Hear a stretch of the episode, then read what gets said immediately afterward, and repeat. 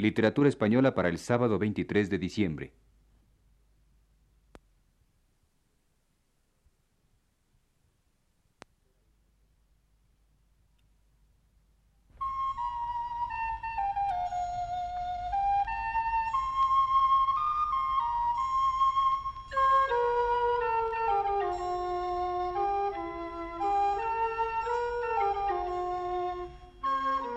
Señoras y señores, les ofrecemos el programa Literatura Española, que prepara para Radio Universidad el profesor Luis Ríos.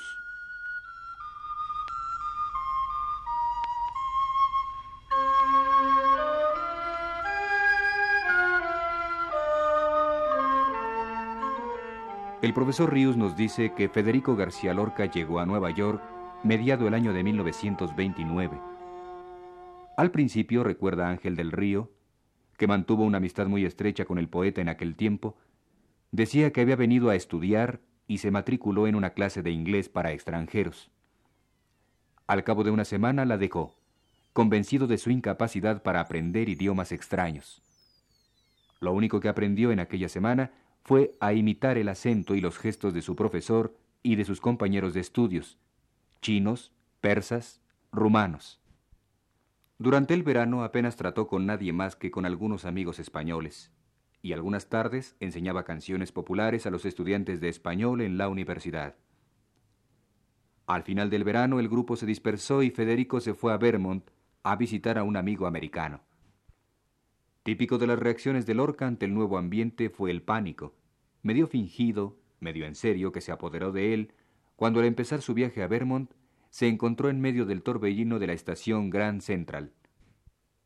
Por el mismo Ángel del Río sabemos que de Vermont el poeta fue a reunirse con el crítico en una modesta granja de Catskills.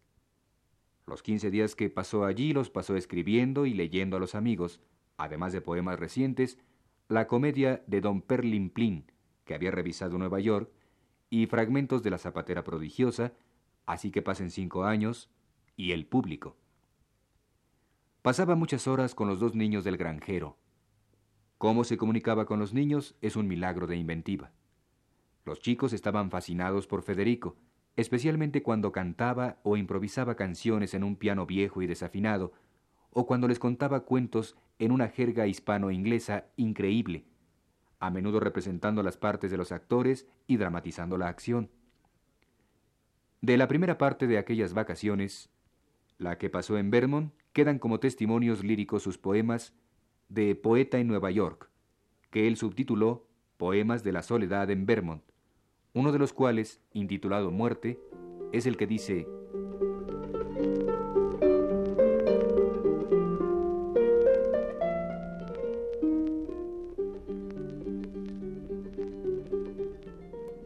¡Qué esfuerzo! ¡Qué esfuerzo del caballo por ser perro! Qué esfuerzo del perro por ser golondrina. Qué esfuerzo de la golondrina por ser abeja. Qué esfuerzo de la abeja por ser caballo. Y el caballo, qué flecha aguda exprime de la rosa. Qué rosa gris levanta de su belfo. Y la rosa, qué rebaño de luces y alaridos ata en el vivo azúcar de su tronco. Y el azúcar, qué puñalito sueña en su vigilia y los puñales, qué lunas establos, qué desnudos, piel eterna y rubor andan buscando. Y yo por los aleros, qué serafín de llamas busco y soy. Pero el arco de yeso, qué grande, qué invisible, qué diminuto, sin esfuerzo.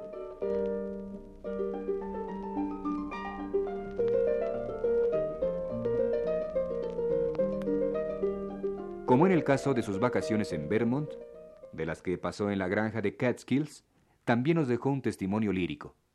Su poema El niño Stanton, dirigido precisamente al hijo del granjero del que hablaba antes Ángel del Río. Recordémoslo también.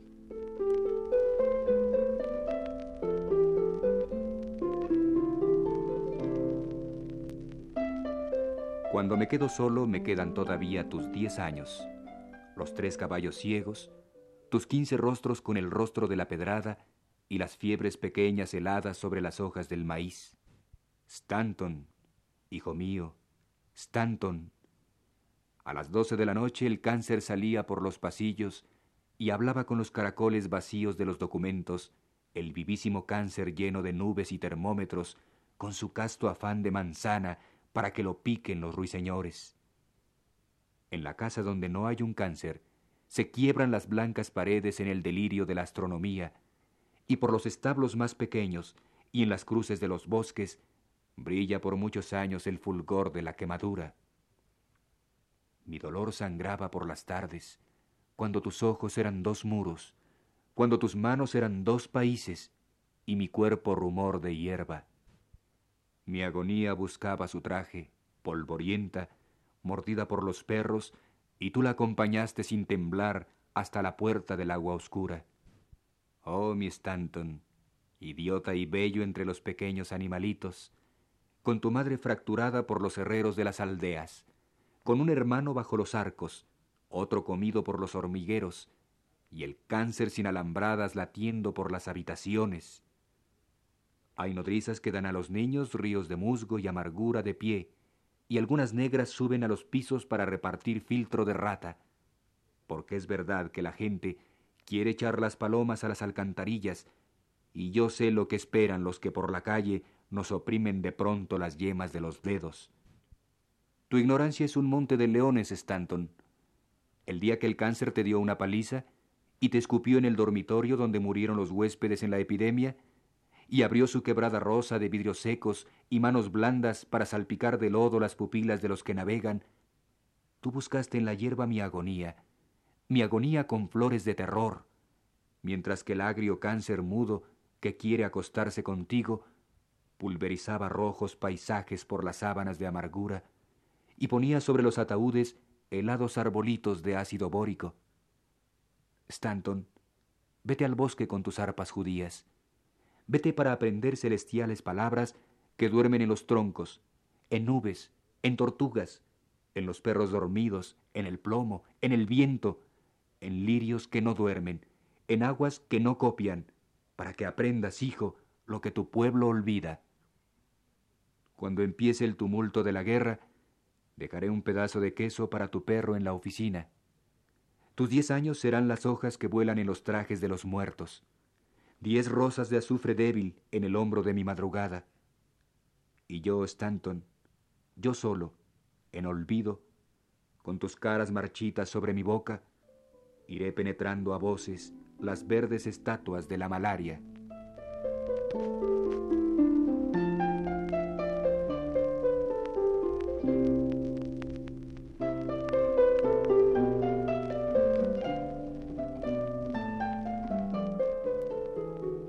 Cuando se reanudaron las clases en Columbia, sigue recordando Ángel del Río, volvió a la ciudad.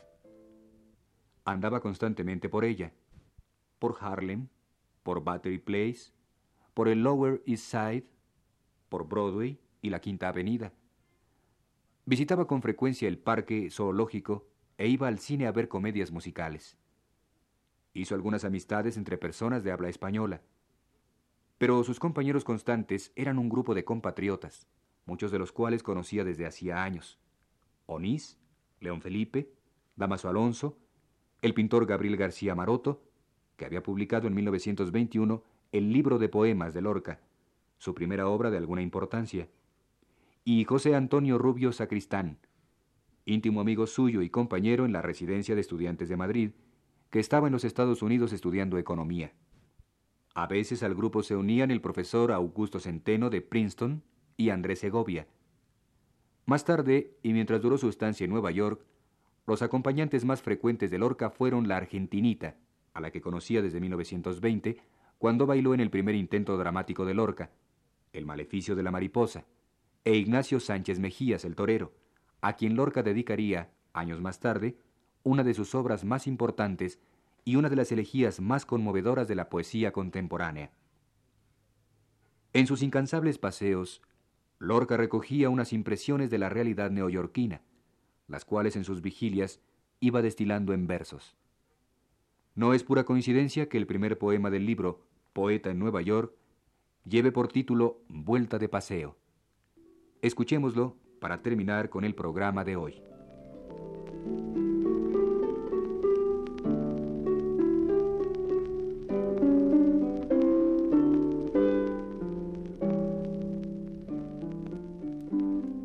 Asesinado por el cielo, entre las formas que van hacia la sierpe y las formas que buscan el cristal, dejaré caer mis cabellos.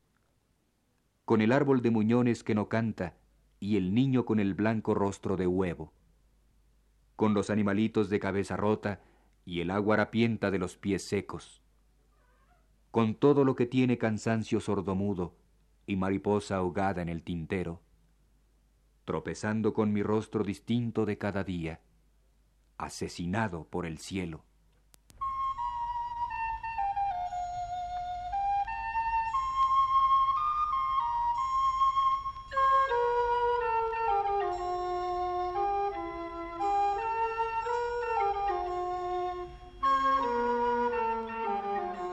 Hemos ofrecido a ustedes el programa Literatura Española, que prepara para Radio Universidad el profesor Luis Ríos.